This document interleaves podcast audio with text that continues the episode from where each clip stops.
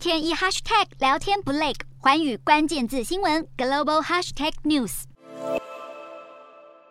南韩法务部十二号公布了年度惯例的光复节特赦名单，其中三星电子副会长李在镕、乐天集团会长辛东彬等等的企业家都榜上有名。其实李在镕早就出狱，但这次的特赦令帮他从服刑后五年内不得在三星工作的规定解套，让他能够正式接班三星集团会长的职务。而这次的特赦也是总统尹锡悦上任以来首度使用总统特赦权力，共有一千六百九十三名经济型刑事罪犯获得特赦减刑以及复权。据了解，这次的特赦名单主要是考量克服国家经济危机。因此呢，法务部选出的特赦名单中有数位知名企业家，盼望他们能活化科技投资，创造就业机会，带动南韩经济复苏。根据先前报道指出，南韩四家民调机构数据显示，有超过百分之七十五的受访民众支持特赦李在镕。基本上，他们认为李在镕对于南韩的半导体发展至关重要，是国家经济成长不可或缺的因素。而李在镕特赦的消息发布后，三星的股价也出现了上扬的表现。